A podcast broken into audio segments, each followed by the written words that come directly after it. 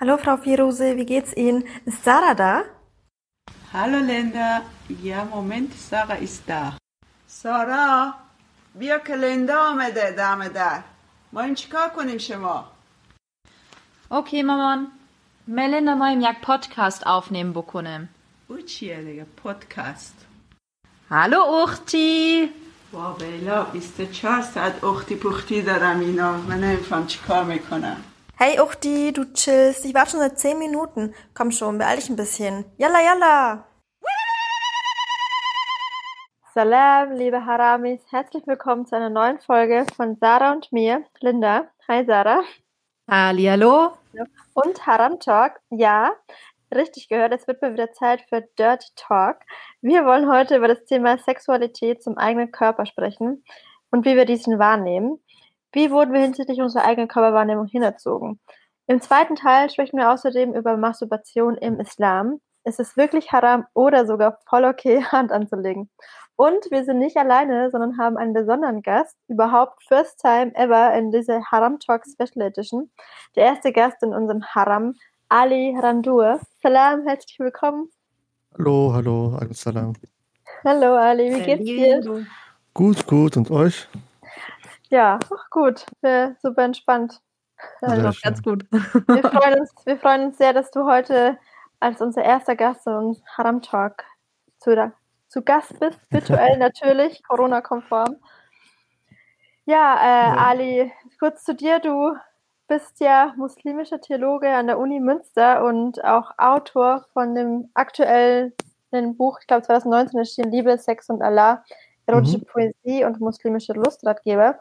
Darin schreibst du unter anderem, wie offen sich MuslimInnen durch die Jahrhunderte mit Sexualität beschäftigt haben oder generell auseinandergesetzt haben und alles andere als ja, ähm, tabuisiert haben, dieses Thema. Und witzigerweise habe ich ähm, dein früheres Buch oder deine früheren Arbeiten für mein Studium gelesen, in, als ich meine Hausarbeiten zum Thema Sexualität im Islam geschrieben habe. Und ähm, habe dich ganz, ganz zufällig auf Instagram entdeckt und dachte mir, okay, boom, mit dir und keinem anderen müssen wir diese Folge aufnehmen. Und wir freuen wir uns, dich heute hier zu haben.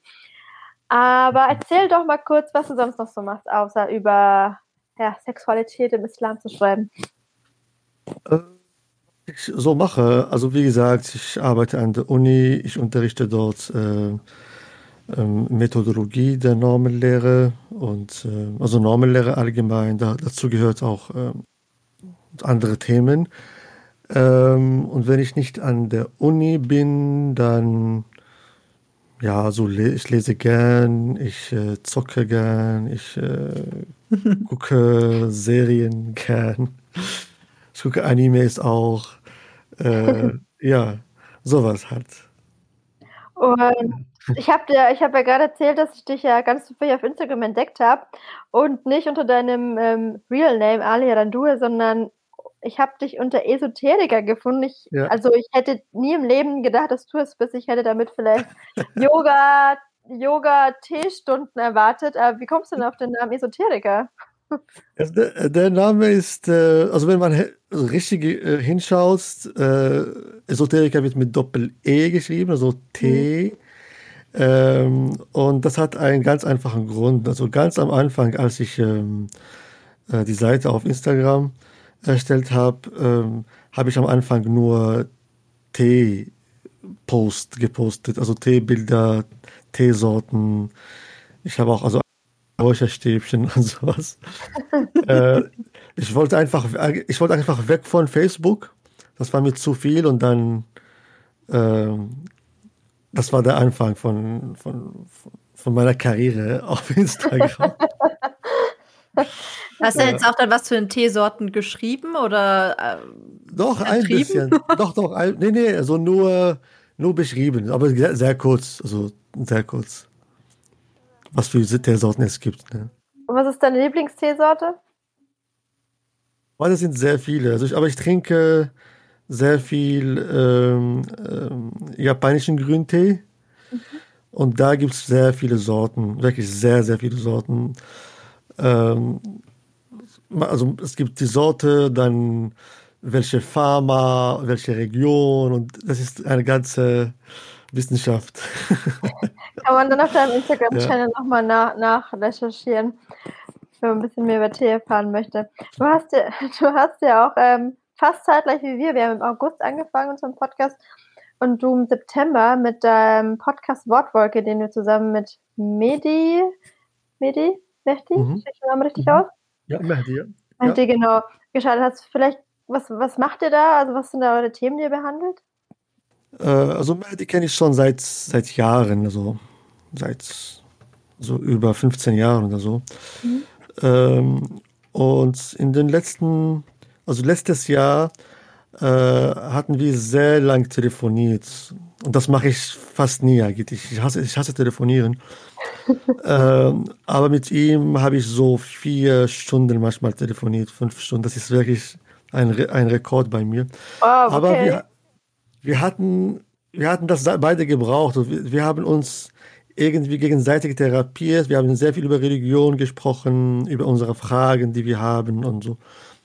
Äh, wir hatten auch so eine eine gleichzeitige Entwicklung. Und dann habe ich ihm vorgeschlagen, lass uns unsere Gespräche irgendwie in einen Podcast umwandeln. Ähm, und dann war das so der Anfang. So, ich glaube, im September haben wir die ersten Folgen äh, publiziert. Ah, mega, Sehr mega cool. Vom Telefonhasser zum Podcast zur Podcast-Beziehung. ja, mega cool. Heute äh, ist unser Thema ja auch ein bisschen ähm, spezieller zu Har Haram Talk, ne? Ähm, denn da vielleicht willst du irgendwie eine kurze Einführung oder so geben. Ja, äh, wir, ja, warum wollten wir gerade darüber sprechen? Also wir sind auch auf das Thema ähm, ja, Sexualität zum eigenen Körper gekommen, nachdem ich auf deinem Instagram-Channel gesehen habe, dass du hast ja auch so ein Format, das sich Telonym nennt. Ähm, mhm. Kann man das so als eine Art ähm, Kummerkasten bezeichnen oder wie würdest du es beschreiben, was das genau ist? Telonym, das ist eine Seite, ne? das, die meisten kennen das. Also so, man, man kann auf der Seite anonyme Fragen stellen. Mhm. Und ich weiß, dass sehr viele Leute Fragen haben, aber sie trauen sich nicht, die Frage zu stellen. Äh, deswegen war das auch eine Alternative. Falls man mich nicht direkt anschreiben will, dass man mich indirekt äh, kontaktiert, ohne dass man seine Identität preisgibt. Mhm, mhm. ähm, genau, da kamen sehr viele Fragen, auch zum Thema Sexualität. Eben, und auch zum Thema Masturbation eben, ob Masturbation im Islam überhaupt erlaubt ist. Aber bevor wir darauf äh, näher eingehen, ähm, vielleicht fragen sich ja die ein oder anderen ZuhörerInnen, wie denn überhaupt islamische Theologie und Sexualität zusammenpasst. Wieso beschäftigst du dich überhaupt mit dem Thema, Ali? Also mit dem Thema beschäftige ich mich schon seit, also seit einiger Zeit, so über zehn Jahre oder sogar mehr. Ähm, aus mehreren Gründen. Also zum einen kann man dadurch sehr, sehr viel über die eigene Geschichte lernen äh, über die eigene Kulturgeschichte lernen. Äh, man kann auch über Theologie darüber lernen, also wie Theologie sich entwickelt hat, was hat die Theologie geprägt, äh, welche Kulturen, welche Kontexte die Theologie geprägt haben. Aber auch das, das eigene Interesse zum Thema war auch ein Grund, warum ich mich mit, äh, mit, mit, mit diesem Thema allgemein äh, beschäftigt habe. Ja. Und weil es auch sehr wenige Forschung dazu gibt. Das, äh, ist im akademischen Bereich. Hm. Aber würdest du sagen, ist es so, also vielleicht würden die meisten Leute jetzt im ersten Moment aber eher denken, dass es eher ein Widerspruch ist, Theologie, vor allem jetzt zum Beispiel islamische Theologie, aber ich glaube generell Theologie und Sexualität. Ja, also vielleicht die Menschen, die sich sowas denken, glaube ich, haben ein sehr enges Verständnis von Theologie. Äh, ich kann es auch ähm, irgendwie verstehen. Also die christliche Theologie, zumindest für Jahrhunderte, war auch nicht die, ähm, also die, die Lehre, die, die sehr, also die sexpositiv äh, wäre. Äh, aber muslimische Theologie ist ein bisschen anders. Also Sexualität oder allgemein Sex, das ist nie etwas Böses, Schlechtes, Schmutziges äh, an sich gewesen. Äh, und es ist sogar eine Tradition, dass auch Theologen äh, über Sex und über Erotik schreiben. Wir haben sehr viele Beispiele in, in der muslimischen Geschichte. Das finde ich halt so krass spannend. Das habe ich zu meiner Recherche damals äh, für meine Hausarbeit eben zum Thema Sexualität im Islam ähm, festgestellt und war selber sehr überrascht, weil ich vorher durch unsere Gesellschaft oder wie wir anerzogen worden sind, ein sehr, ja, ein sehr verklemmtes und eben auch tabuisiertes ähm, Bild von Sexualität im Islam hatte, so nach dem Motto, es ist alles haram und war positiv beeindruckt, wie offen eigentlich mit dem Thema auch damals zu Zeiten des Propheten umgegangen sind. Also man könnte das jetzt mal äh, umgangssprachlich eine Art, als hätte man damals schon eine Art Dr. Sommer gehabt. Also da wurde ja sehr offen zu bestimmten Themen ähm, oder ja. über bestimmte Themen gesprochen, auch die Fragen beantwortet von der, von der Gemeinschaft. Und wie du schon gemeint hast, im Gegensatz zu, zum Christentum, wo ja eher auch das Zölibat ja wirklich Sexualität eher als ähm, Fortpflanzung sieht. Also eher der Zweck mhm, der Sexualität ja. darin besteht, dass man sich fortpflanzt, aber nicht, indem man seine Gelüste oder ja, er befriedigt. Und das ist ja im Islam überhaupt nicht der Fall. Im Gegenteil, da wird ja die Befriedigung sowohl für den Mann als für die Frau, so wie ich es zumindest verstanden habe, ähm, als wichtig ähm, anerkannt und auch Bestandteil des Lebens eines jedes Menschen. Das hätte ich zum Beispiel nie gedacht. Und ja. Nee, so das, das, das Bild, das, das Bild von, von Sexualität allgemein oder vom Sex allgemein ist im äh, muslimischen Denken äh, sehr pragmatisch. Also wir sind, sind Menschen und mehr, das ist ein Teil von unserem Menschsein. Äh, deswegen wurde es auch nicht so verleugnet oder es gab auch keine Aufrufe, diese Seite von uns irgendwie zu ignorieren oder zu unterdrücken mhm. oder zu überwinden durch das Zölibat oder durch andere Ideale. Äh, genau, so sowas kennt muslimische Tradition nicht eigentlich. Nicht. Aber man muss dazu schon sagen, dass es natürlich alles ähm, legitim, solange es im ehelichen Rahmen stattfindet, oder? Auch da gibt es Nuancen. Also auch, mhm. also all, allein der Begriff Ehe ist ein, mhm. ein, ein Begriff, was Muslime anders äh, auslegen jetzt als in, in anderen Religionen. Ähm, also die, diese Ehe, also das Eheverständnis, das, das Ehe, oder Ehekonzept, wie man es im Christentum kennt, als ein Sakrament, als etwas, was äh, ewig sein soll, als etwas, was äh, von einem Priester gesegnet wird. All das existiert bei Muslimen nicht. Und viele Formen der, der Beziehungen heutzutage äh, können als, als legitime Formen von, von Beziehungen im, im, im muslimischen Denken äh, also gedacht werden, weil es geht vor allem um diese Einvernehmlichkeit zwischen zwei Personen und ähm, die Anerkennung von, von bestimmten ähm, Rechte und Pflichten, aber mehr auch nicht. Ne? Äh, das ist eine Beziehung, die auch aufgelöst werden kann. Es ist ein, es ist, es ist wie gesagt nicht so streng reguliert wie jetzt im Christentum. Mhm.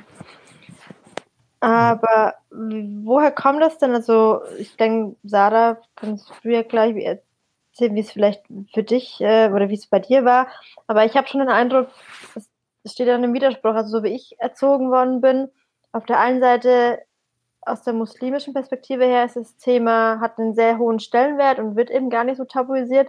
Aber die Erziehung sieht da jedenfalls bei mir ganz anders aus. Also das Thema wurde in unserer Gesellschaft schon sehr, ja, ähm, haramisiert, sage ich jetzt mal, dass man da gar nicht drüber gesprochen hat und es dann mhm. gleichzeitig auch irgendwie immer mit dem Islam begründet worden ist. Wie erklärst du dir ja. das? Es gibt mehrere Gründe dafür. Also der, der erste Grund, äh, wenn man von Islam spricht, dann spricht man nicht von dem Islam. Es ist immer eine Version, eine Lesart, äh, eine Interpretation von den Quellen. Das heißt, wenn jemand euch sagt, die Sache ist so im Islam oder der Islam sagt, das ist schon, also der Satz ist schon vom Anfang an falsch, weil das was weil sowas gar nicht existiert. Das ist der erste äh, Punkt. Der zweite Punkt, äh, man soll zwischen zwei Sachen unterscheiden. Man soll zwischen dem theoretischen Diskurs, also was in der Theorie möglich ist, und die Praxi praktische äh, ähm, oder die gesellschaftliche Praxis, wie das Ganze praktiziert wurde. Und oft haben wir hier große und gar nicht tabuisiert theoretisch, aber die werden in der Gesellschaft tabuisiert. Manchmal sind Dinge theoretisch erlaubt, aber die werden eigentlich in der gesellschaftlichen Praxis äh, nicht erlaubt. Ähm, es, die Gesellschaft hat, hat, ihre eigene Dynamik und manchmal äh, gewinnen, ähm, gewinnen Vorstellungen, die vielleicht strenger sind, die vielleicht ähm, ja so nicht nicht ähm, leichter oder freier sind. Das ist der zweite Punkt. Und der dritte Punkt hat auch damit zu tun, dass in sehr, sehr vielen Gesellschaften, ich würde sogar behaupten, in allen Gesellschaften, auch in unserer deutschen Gesellschaft, die äh, weibliche Sexualität ist sehr stark kontrolliert. Mhm. Die ist äh, sehr stark kontrolliert durch verschiedene Mechanismen. Und diese Mechanismen sind manchmal äh, explizit, also sichtbar, und manchmal sind sie subtil, manchmal nur in der Sprache äh, und, und, und so weiter. Also, und wie du siehst, also, es gibt wirklich sehr viele Gründe, warum, warum du vielleicht nicht meine Version gehört hast, sondern die Version von deinem Vater oder deiner Familie. Sie, ich muss auch sagen, dass sie breit ist. Ne? Hm, ja, klar. Ähm, ja. Aber ja, ich, ich, ich, bin, ich bin trotzdem der Meinung, dass, dass, dass das, was ich sage, äh, auch eine Lesart ist, auch eine, eine Meinung, die ihre Legitimation in unserer Tradition hat. Aber glaubst du, weil du meinst verschiedene Mechanismen, ein Mechanismus oder ein, ein Grund ist wahrscheinlich auch oder ziemlich wahrscheinlich ja auch das Patriarchat, dass das diese Regulierung von sexuellen Gelüsten natürlich auch ähm, mhm. primär von der Männerwelt irgendwie stammt, würde ich jetzt sagen. Ja, also die, die Sexualität von den Nichtmännern oder von den mhm. nicht äh, als Mann gelesenen Menschen ähm, und alles, was nicht dazu gehört, wird natürlich viel strenger kontrolliert. Ähm, also man macht, man macht viele Ausnahmen bei Männern, würde ich mal sagen. Mhm. Oder man drückt, man drückt das Auge äh, bei den Männern äh, in verschiedenen Situationen. Aber äh, solange es jetzt, oder sobald es mit, mit, mit, mit Frauen zu tun hat oder so, dann ist das ganz anders. Mhm. Wir haben ja, ähm, als wir begonnen hatten oder als wir uns unterhalten hatten, haben wir ja darüber gesprochen, dass vor der Sexualität im Allgemeinen ja auch diese eigene Körperwahrnehmung steht. Und das war ja auch ein Thema, das dich besonders, äh, Ali, interessiert hat.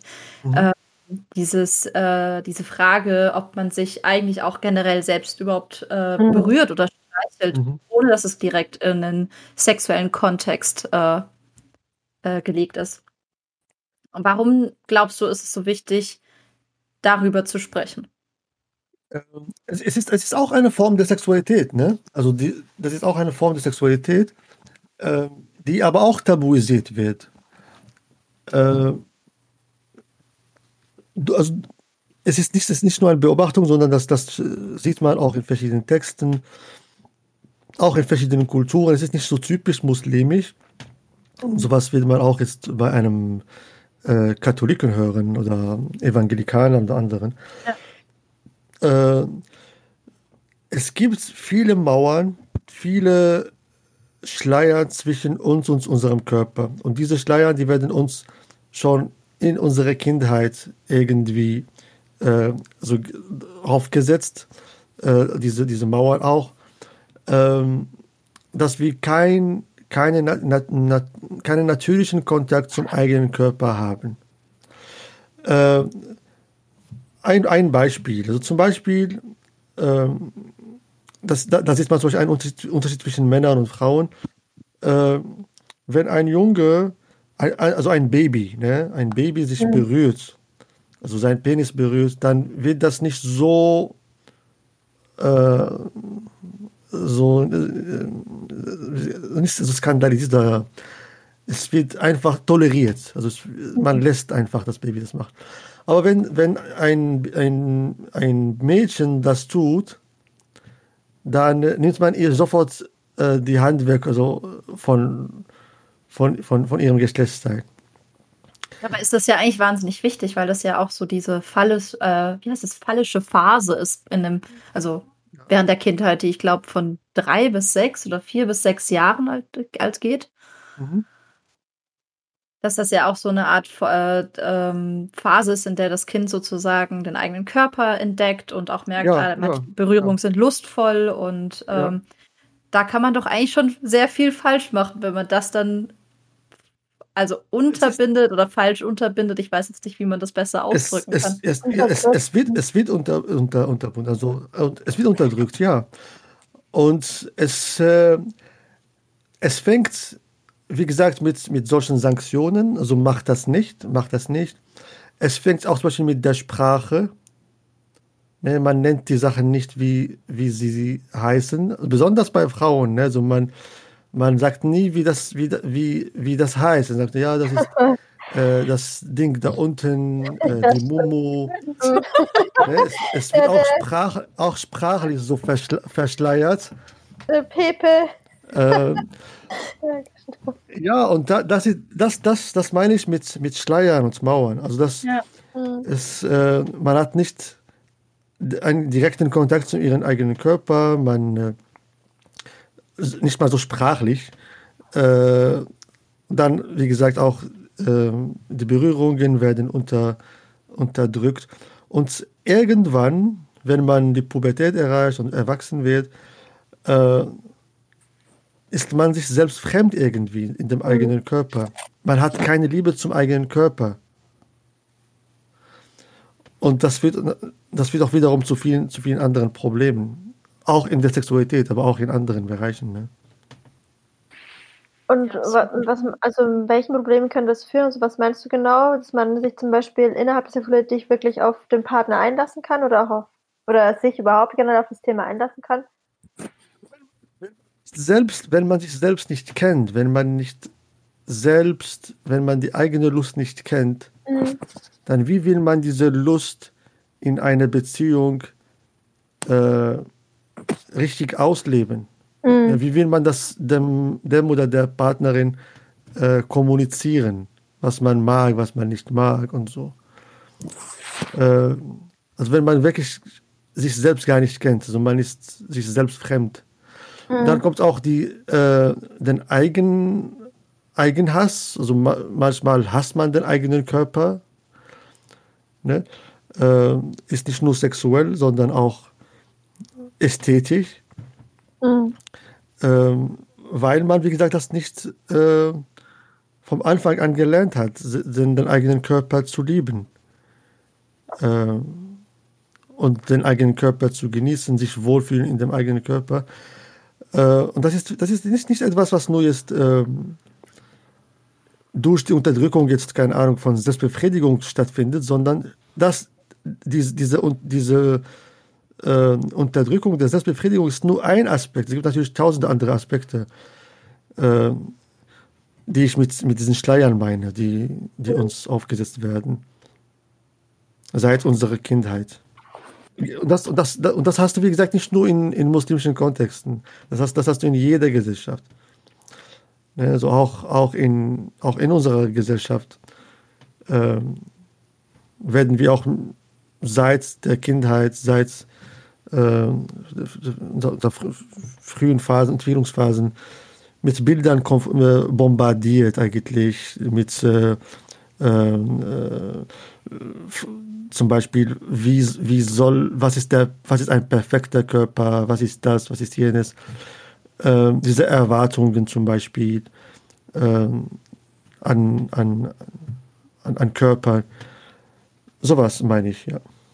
Das, also das wollte ich auch gerade sagen. Es ist äh, tatsächlich eigentlich nicht unbedingt etwas, was jetzt nur in irgendwie der muslimischen Community mhm. vielleicht äh, ein Problem ist, sondern eigentlich generell in unserer Gesellschaft ähm, in vielen äh, Familien noch so gehandhabt wird, dass Dinge einfach, also Dinge, also Berührung nicht äh, nicht stattfinden, wie zum Beispiel, dass man sein, sein, sein von, von dem Vater einfach umarmt wird, zum Beispiel, oder ja, ja. Ähm, dass das auch sehr merkwürdig sein kann. Also Linda und ich hatten da zum Beispiel drüber geredet, ähm, genau. dass also unsere Väter ja auch noch eine Generation sind. Da war das, also bei mir zum Beispiel ist dann die Umarmung hat dann auch immer noch so ein äh, Klopfer auf die Schulter so mhm. mit verbunden, weil das halt alles sehr merkwürdig ist. Aber das heißt nicht, mhm. dass man nicht geliebt wird, aber diese, diese Nähe war halt oder ist halt manchmal sehr merkwürdig. Dass man das ja. nicht so weitergeben kann. Also ich merke das dann, ich habe das auf jeden Fall von meinem Vater irgendwie übernommen. Ich, äh, meine Freunde äh, meine Freundinnen machen mich da immer wieder darauf aufmerksam, dass ich, wenn ich sie umarme, dann mache ich auch immer diesen Schulterklopfer. Ich mache das immer, so dreimal auf die Schulter klopfen. Ich weiß nicht, woher ich das habe, aber jetzt, wo du sagst, Sarah, habe ich das wahrscheinlich von zu Hause aus, dass man einfach nie wirklich eine so, so hundertprozentig sich körperlich nahe gekommen ist und wenn es nur in Form, also natürlich nur in Form von einer Umarmung ähm, mhm. stattfindet oder man knuddelt sich oder man zeigt irgendwie, dass man das Kind liebt, dann halt irgendwie durch Worte vielleicht, aber selbst da ist es nochmal ein sehr äh, äh, ein, ein, ja, fremdes Befangen irgendwie ist es dazu, seine Gefühle durch körperliche Nähe zu äußern. Mhm das ist auch, was wir so bei manchen Followern dann auch äh, als, als, äh, als Feedback ähm, oder als Input zu dieser Folge erhalten haben, dass äh, einfach Dinge, also, also Berührungen fanden nicht, nicht richtig statt, so wie bei uns zum Beispiel dann eher oder ähm, gar nicht zum Teil. Ähm, oder dass halt dann auch äh, dieses sich selbst streicheln einfach wirklich einfach irgendwie keine Ahnung, den Arm zu streicheln, auch wenn das jetzt sehr merkwürdig ist, aber ja. äh, eigentlich ja was ganz Normales sein könnte. Man macht das ja auch, wenn man sich eincremt, zum Beispiel nach dem Duschen. Mhm. Und ja, klar, äh, dass das dann auch zum Teil einfach in der Erziehung dann so ein wenig tabuisiert wurde. Ja, und wie ja. man das ja auch übernimmt halt. Also ich, wenn jetzt, wo du so sagst, ich, wenn ich mir vorstelle, ich liege jetzt in meinem Bett und würde anfangen, meinen Arm zu streicheln, so eine halbe Stunde und denke, oh, Linda, du hast so eine babyzarte Haut, super schön, würde ich mir wahrscheinlich komisch vorkommen, weil ich das, weil, weil, keine Ahnung, weil es halt nicht so vorgelebt bekommt oder irgendwie das Gefühl vermittelt bekommen hat in der Kinder, dass es normal wäre, sich selber auch zu streicheln, weil ich, ich streichle ja auch einen Hund oder meinen Partner oder ja, wenn ja. ich habe, weil ich ihn süß finde oder weil ich ihn halt einfach gerne berühren möchte. Aber wieso berühre ich mich selber nicht? Das finde ich dann wiederum wieder komisch. Ja. Genau. Und äh, was ich auch interessant fand, was du am Anfang auch gesagt hast, unabhängig auch von, den, von dieser körperlichen Selbstwahrnehmung, ähm, dass ja auch dieses Thema Sexualität ja so tabuisiert wird, was ja natürlich viel mit unserer Gesellschaft zu tun hat und den, den, den gesellschaftlichen Bildern, die uns vermitteln werden. Ich glaube, das habe ich gemerkt bei meiner Recherche damals zumindest, dass man selbst als äh, Muslime oder Muslim so viele Sachen gar nicht weiß für seine eigene Religion und das einfach so übernimmt, dieses, sag ich jetzt mal, angebliche Wissen über ein Thema, was am Ende vielleicht gar nicht stimmt und man überträgt das halt einfach über Generationen und irgendwann beschäftigt man sich, so wie in meinem Fall damit und denkt sich, boah, krass, ich wusste gar nicht, dass das eigentlich voll halal ist, so nach dem Motto, das ist mhm. überhaupt kein, es ist, ich komme dafür nicht zwingend, ähm, jetzt mal in die Hölle oder irgendwas, dass man selber sich so einen Druck aufbaut und denkt, es ist was super Schlimmes, weil man sich mit Sexualität auseinandersetzt und dann feststellt, nee, es ist, es ist gar nicht so. Und ähm, ich kann mir aber auch vorstellen, dass deine, deine Arbeit, Ali, natürlich auch zu viel Kontroversen führt, dadurch, dass natürlich die gängige Meinung oder ja, jetzt mal die, die man so kennt, ähm, gar nicht mit dem konform ist, was du vielleicht ähm, sagst. Wie, wie gehst du denn damit um? Oder wie ist denn generell das Feedback auch auf Telonym oder in deinem Channel auf Instagram, was das Thema Sexualität angeht? Allgemein, also allgemein bekomme ich eher positives Feedback. Mhm. Also ähm, negatives Feedback kaum oder vielleicht nur äh, hinter meinem Rücken, aber nicht es direkt, äh, also nicht direkt bekommen oder so. Ähm, und das, das zeigt mir eigentlich, dass auch innerhalb von, von der muslimischen äh, Community oder der sogenannten muslimischen Community auch ein Wandel stattfindet. Es, mhm. es die, also meine Generation, die jüngere Generation äh, beschäftigen sich mit diesen Themen aus, ein, aus anderen Perspektiven, sind auch neugieriger äh, als vielleicht die Generation der 50er und 60er und 70er. Mhm. Ähm, das merke ich. Was ich, was, was ich aber auch merke, dass sehr viele, wirklich sehr, sehr viele, ähm, Fragen haben und die wissen nicht, womit sie äh, oder wohin mit diesen Fragen. Ja, mhm. Wohin mit diesen Fragen. Ähm, und oft, wenn diese Fragen auch im Bereich der Sexualität unbeantwortet bleiben, dann mutieren sie zu, äh, zu Glaubenskrisen. Hm. Man hat das Problem äh, oder ein Dilemma zwischen seinen Überzeugungen, was man hat, und seiner Lebensrealität oder seinen Bedürfnissen zu harmonisieren. Und wenn man eine bestimmte Lesart hört, dann kann man denken, okay, das, ist gar, das passt gar nicht zueinander dann entsteht so ein Dilemma, dann entsteht mal so ein, ein, ein äh, äh also auch also ein, ein Phase des Zweifels und, und Glaubenskrise.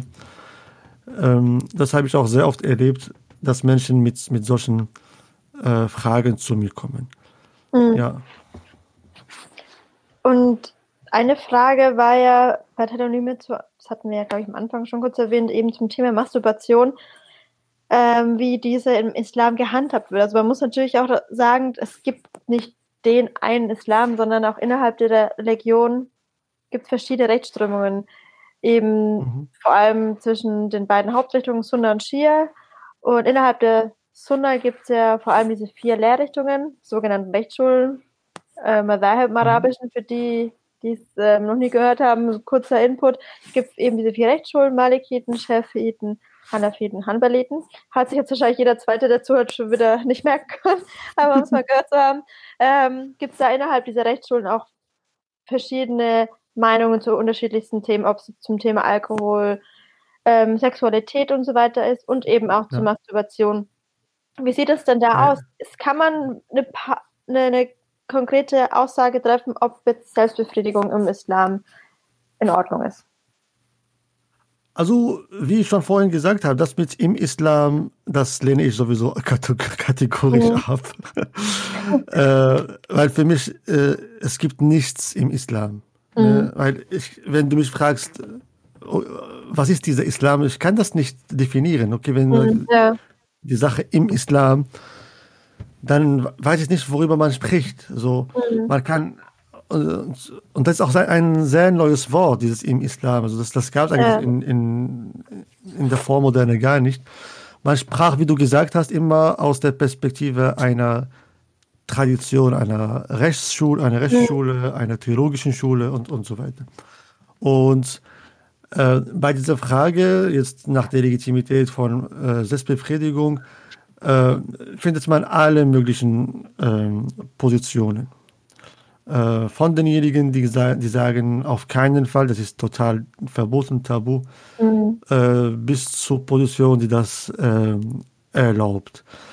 Ähm, ich persönlich, ich halte nicht viel von dieser Herangehensweise, dass man für, so, für solche äh, Fragen unbedingt immer die Antworten von alten Gelehrten aus dem 10. oder 9. oder 8. Jahrhundert holt.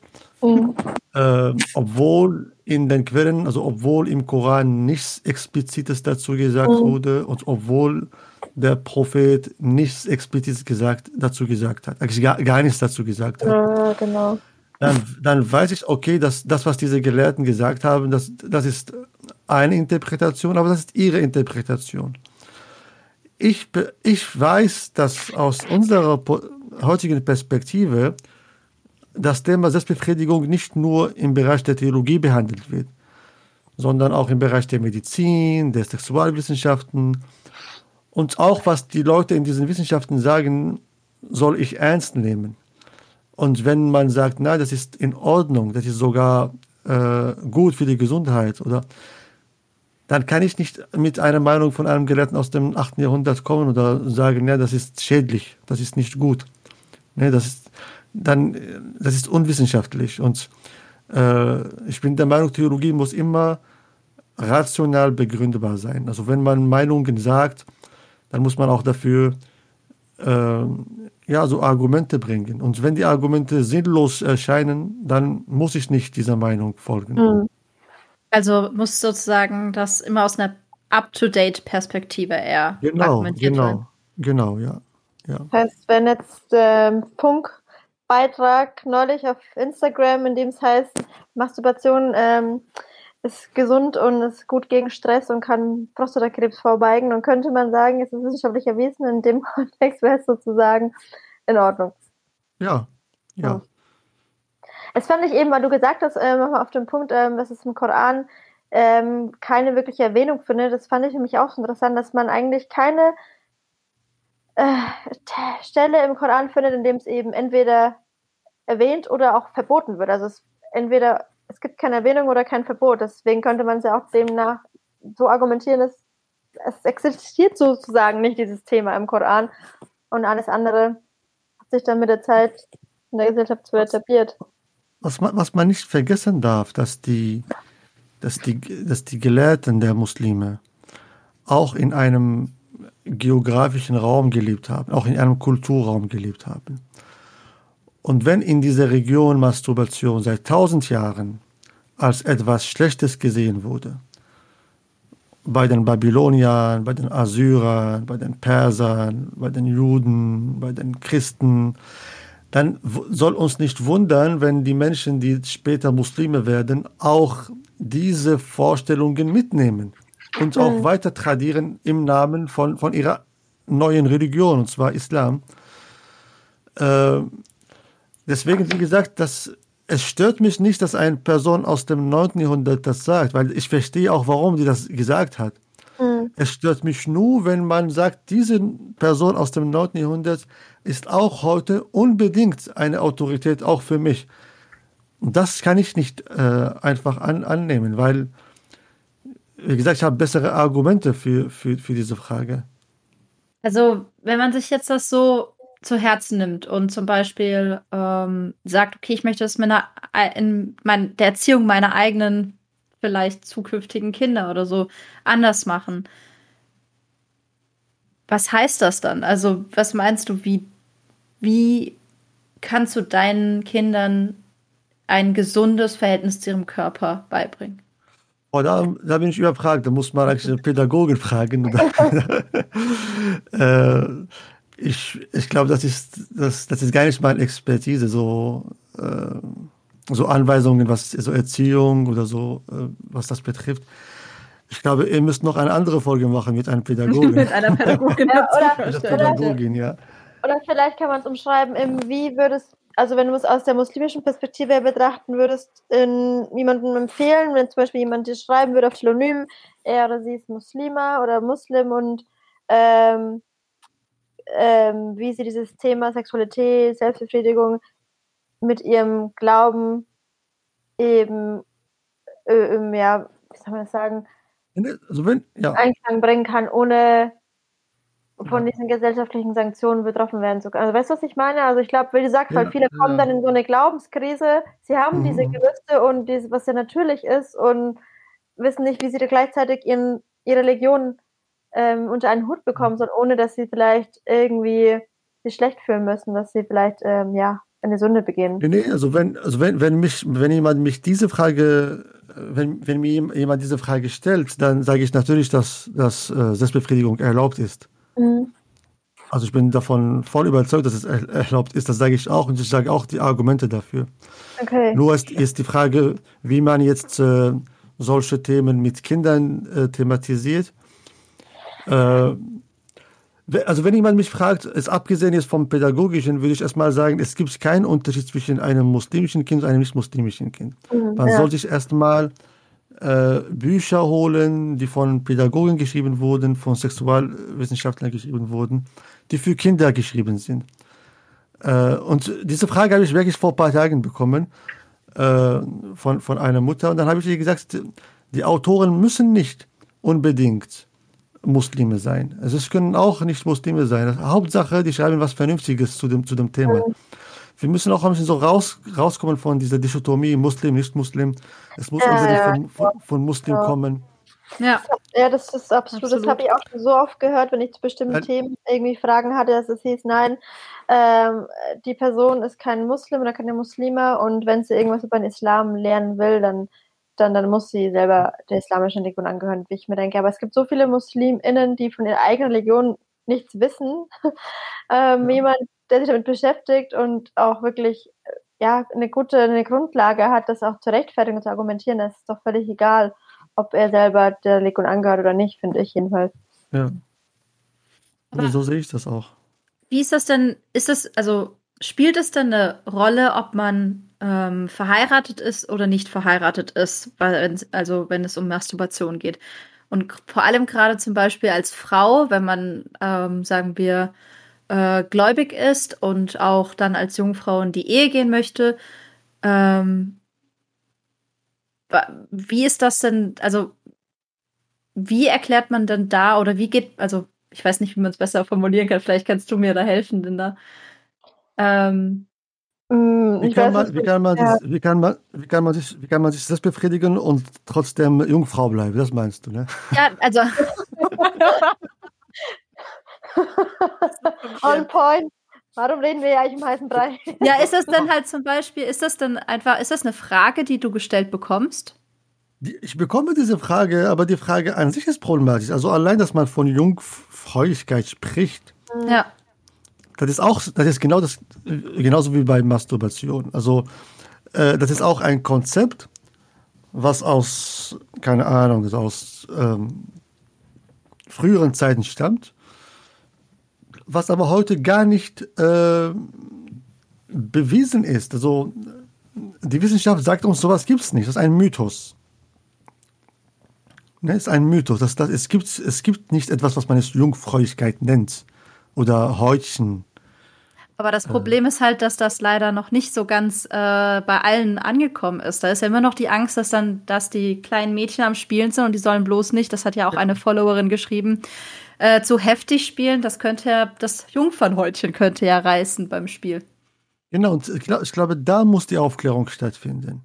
Also bevor man überhaupt über Selbstbefriedigung spricht, muss man erstmal über den Körper sprechen. Das, wir kommen wieder zum ersten, ersten Thema äh, den eigenen Körper kennen. Und wenn, wenn man äh, an, an einen Mythos glaubt und man trägt das in, an, in seiner Vorstellung, man denkt, man hat, man hat das, also ich meine, jetzt über, ich rede jetzt über die äh, äh, Jungfernhäutchen, äh, dann, dann da, da ist das Problem. Ähm, also ich glaube, da, da fängt überhaupt das Problem. Also Aufklärung muss erstmal was wie sind wir überhaupt so als Menschen? Was, was ist unser Körper? Was ist ein Mythos? Was, ist, was, was steht wirklich fest? Erstmal das muss man erstmal lernen. Also, egal, ob man Mann, nicht Mann, Frau, nicht Frau, beides oder nichts von den beiden. Äh, und wenn man das, wenn man diese Bilder dekonstruiert, dann wird man diese Frage auch nicht mal stellen. Also wenn man mhm. erkannt hat, es gibt gar nicht sowas, dann wird man verstehen, okay, dieses Blut kommt total von was anderem. Also mhm. Blut ist nicht, natürlich, ist nicht natürlich, in, also Blut ist, äh, da ist irgendwas passiert, ne? Äh, was nicht passieren sollte in dieser Art und Weise. Ähm, deswegen kommt auch Blut. Also manchmal, so hört man das auch, so dass, dass äh, manche Männer äh, die Scheidung verlangen, weil sie kein Blut bei der ersten ja, Nacht gesehen haben. Das, ist so ja. richtig, das ist richtig so primitiv und ja. auch äh, Unwissenheit pur. Mhm. Ne? Weil er, er, er, muss sich freuen, es, er muss sich freuen, dass es kein Blut äh, kam, weil Blut würde, würde sagen, dass, dass, dass er irgendwas Falsches gemacht hat. ne? Ja, ja, das also stimmt. Das, ist, das hat man ja manchmal auch so von ähm, alten Traditionen, wo man dann irgendwie sich selber irgendwie verletzt, dass äh, man Bluttropfen aufs Laken ja, äh, ja. dann damit die, ja, die Ehre nicht verletzt ist oder man vielleicht die Männlichkeit bewiesen hat. Aber ja, das ist, glaube ich, auch nochmal eine Podcast-Folge wert für sich, das Thema Jungfräulichkeit. Ähm, ja, absolut. Ja, auf jeden Fall super interessant. Vielleicht, Ali, in der nächsten Folge mit dir über Jungfräulichkeit. Aber es ist ein gutes Stichwort lernen. Auf jeden Fall ähm, kann ich ähm, unseren ZuhörerInnen auf jeden Fall ins Herz legen, sich, äh, wenn ihr euch mit dem Thema beschäftigen wollt, unbedingt auch mal Alis Bücher zu dem Thema zu holen. Wir werden auch nochmal in den Shownotes darauf verlinken. Ähm, mhm. Ja, ich hätte eigentlich tausend Fragen, die wahrscheinlich jetzt voll abdriften würden. Ich glaube, da müssten wir mal eine neue Folge machen. Aber ich fand's, ich fand das auf jeden Fall super lehrreich, nochmal ja, in den aktuellen Diskurs das einfach mal zu besprechen, weil man, wie du sagst, mhm. sich in 10, 20 Jahren wahrscheinlich auch nochmal alles verändern wird. Und wer weiß, was in, in, ein paar Jahrzehnten, wie man darüber denkt. Und wie du sagtest, ich sehe da auch einen deutlichen Wandel in unserer Community. Und ich glaube, da tragen natürlich auch die sozialen Medien auch ihren Beitrag bei, weil man sieht, okay, die Welt verändert sich und das Thema Sexualität wird generell offener behandelt und ähm, es, es findet einfach ein Dialog statt und da bin ich gespannt, was die nächsten Jahre noch kommen, wie sich unsere Gesellschaft oder Community, unsere muslimische Community dahin hingehend entwickeln wird das und hoffe natürlich, auch, ja. dass das Thema äh, ein bisschen freier behandelt wird und nicht mehr so unbeholfen sich ausdrückt. Genau, genau. Auf jeden Fall. Hört unsere Podcast-Folge, Leute, dann hat er vielleicht danach entspannter. naja. Ja, ähm, ja, also Ali, vielen, vielen Dank, dass du bitte, heute bitte. unser erster Gast in unserer Ram Talk-Folge warst und ich hoffe nicht das letzte Mal. und ja, folgt uns auf jeden Fall weiterhin fleißig und äh, schickt uns gerne eine DM für Feedback und teilt gerne unseren Podcast auf äh, in euren Stories, auf Twitter und so weiter. Äh, genau. Und folgt auf jeden Fall Esoterica, also Ali und seinem Podcast Wortwolke. Auf jeden Fall lasst ein Abo da, zeigt ein bisschen Liebe. und wir haben aber noch ein kleines Shoutout zu verkünden, Sarah. Yay! Wir haben nämlich noch zwei Gewinner, auf die wir gerne aufmerksam machen möchten von unserem ersten Gewinnspiel. Und zwar geht ein Shoutout raus zu Mehmet. Und zwar ist Mehmet äh, ein, eine abgeordnete Lehrkraft im Netzwerk der Lehrkräfte mit Zuwanderungsgeschichte. Und äh, die machen sehr coole Sachen. Also, falls ihr mal Interesse habt, auf den, auf den Account zu schauen oder auf das Profil zu schauen, dann äh, findet ihr in der Caption den Profil verlinkt auf jeden Fall. Und äh, ja, herzlichen Dank, Mehmet, dass du mitgemacht hast und vielen, vielen Dank für deinen Support. Und zwar geht das zweite Shoutout raus an Talha Taschkimsoy. Ähm, ja, der ist auf jeden Fall ein Follow wert. Äh, wir müssen auf seinen Insta-Kanal vorbeischauen. Der hat vor allem diesen Monat ein, ein interessantes Projekt in die Wege geleitet mit seiner Frau. Und zwar den Veterinary. Heißt es Veterinary? Veganary? Veterinary, ja, Veterinary. ähm, indem er sich mit dem Thema Veganismus und Islam auseinandersetzt, finde ich als fast, fast ähm, hundertprozentige ähm, Veganerin ja super spannend. Äh, verlinken wir euch auf jeden Fall auch noch in den Shoutouts. Wir hoffen, ihr beiden hört uns gerade zu und ja, ihr seid der erste Shoutout in unserem Podcast. Geht auf jeden Fall in die Geschichte ein. und ja, wir freuen uns auch auf alle weiteren Kommentare, Feedbacks und sind auf jeden Fall in drei Wochen wieder mit einer Hammer-Folge dann diesmal für euch zurück und wünschen euch einen schönen Start in die Woche. Und ja, bis hoffentlich bald, Ali, und vielen, vielen Dank nochmal, dass du dabei warst. Jo, tschüss. Hallo. Ciao.